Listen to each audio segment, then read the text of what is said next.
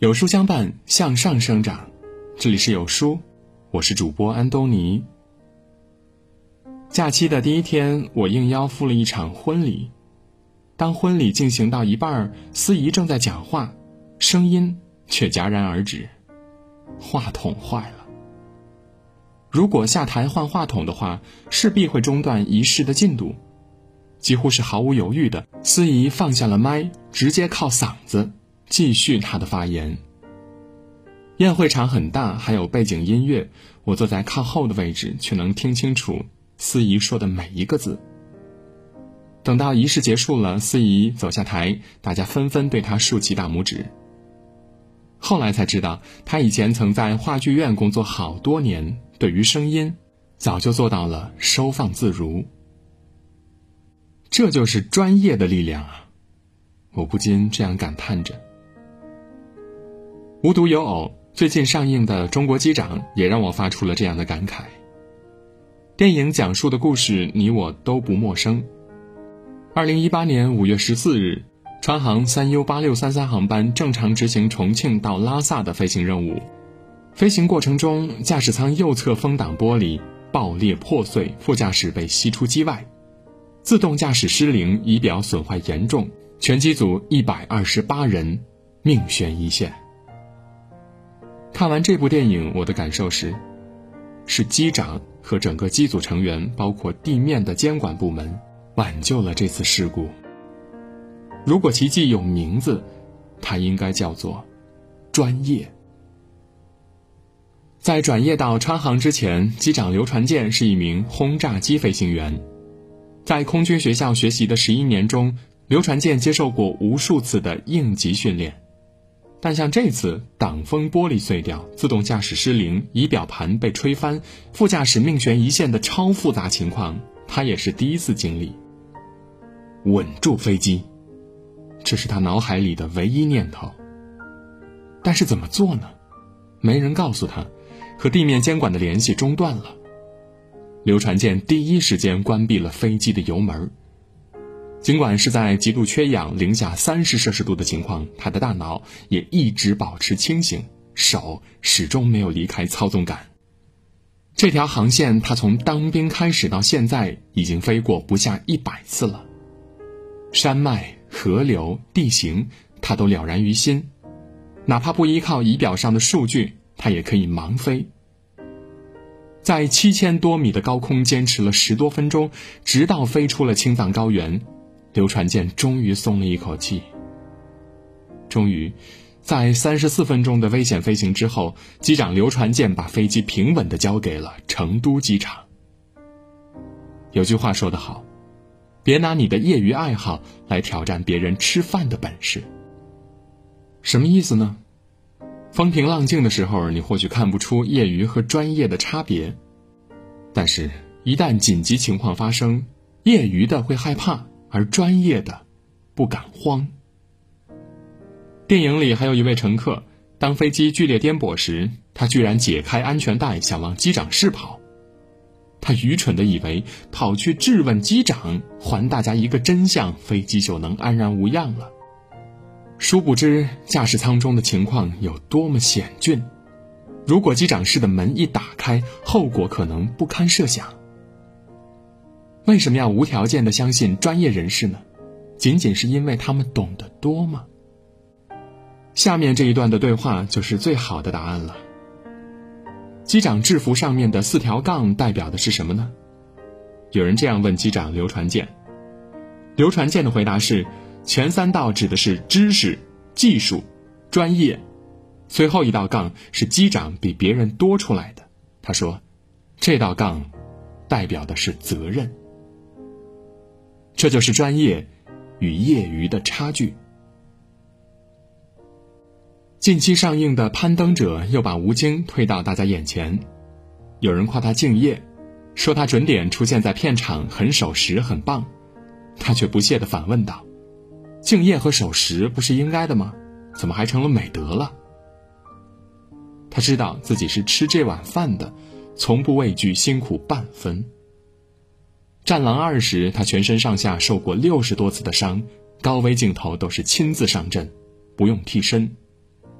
攀登者时，他在电影开拍前就跑到零下三十多度的青海适应环境，在六十七十度的雪坡上真刀真枪的学怎么用冰镐爬冰壁。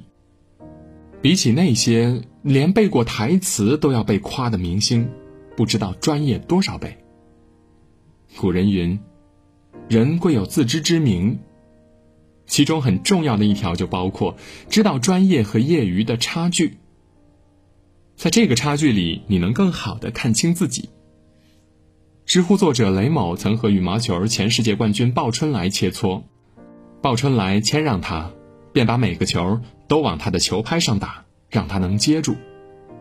一来二去，他竟真的以为世界冠军也不过如此。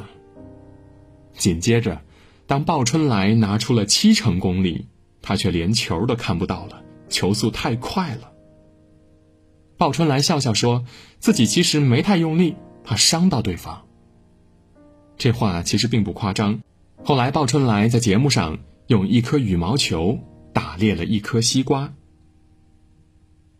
武打明星樊少皇也曾经跟拳王邹市明切磋过。他十三岁开始习武，身高一米八二，常年拍摄武打动作片，担任武术指导。邹市明呢，身高一米六二。一百斤都不到，跟樊少皇站在一起是又瘦又矮。但就是这样的身高差距，邹市明只用左手就把樊少皇打的是满脸通红，毫无招架之力。专业的人综合条件比分或许还不如你，但在人家擅长的领域，你千万别班门弄斧。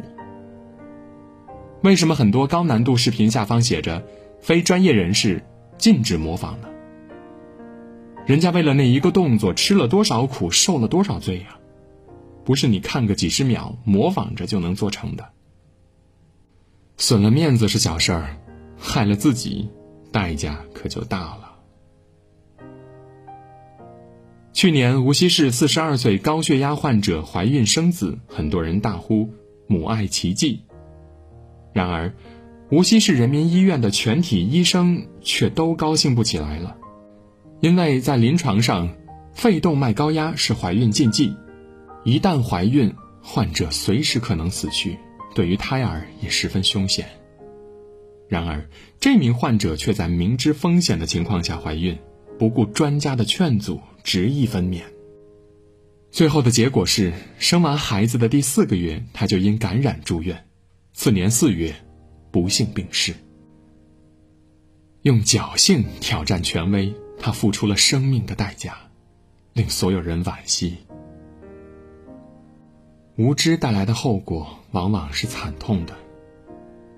无独有偶，一个刚出生两天的新生儿得了黄疸，医院建议蓝光照射治疗，但是孩子的奶奶和爸爸却固执的认为晒晒太阳就好了，强制的把孩子接出院后，仅仅十多天，孩子。就再也没救回来了。我爸常跟我说，千万不要质疑专业人员的专业性，因为在人家的领域里，可能你只是小学生的水平。我见过节目中的盲人按摩师，双手压秤，说按几斤就按几斤，分毫不差。也见过银行里的点钞员，你说个数额，他随手掐出一沓钞票，误差。在十张之内。更是见过北京的升旗手，国歌响，国旗升，国歌停，国旗到顶，他纯靠着肌肉记忆，根本不用眼睛看。这些可怕的力量内核，都源于两个字儿：专业。不要小瞧任何一个凭本事吃饭的人，在你看不见的地方，人家早就牛了很多年了。《流浪地球》的导演郭帆拍完最后一场戏后，写下了这么一段话：“如果你要拥有你从未有过的东西，那么你就必须去做你从未做过的事情。最显著的风光，攀登者知道，游客不知道；最顶级的荣耀，获胜者知道，观众不知道。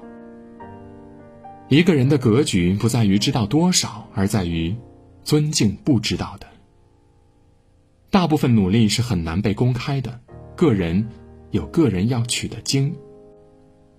如果你也曾独自扛过一段难熬的时光，可以在文末点个再看。足够努力的人不需要幸运，因为他们自己就是奇迹本身。腹中有书气自华，读一本好书，品一段人生。长按扫描文末的二维码，在有书公众号菜单免费领取五十二本好书，每天有主播读给你听。如果你喜欢今天的文章，记得在文末点个再看，或者把文章分享到朋友圈，让更多的人和有书一起成长。我是主播安东尼，明天清晨我依旧在有书等你。早安。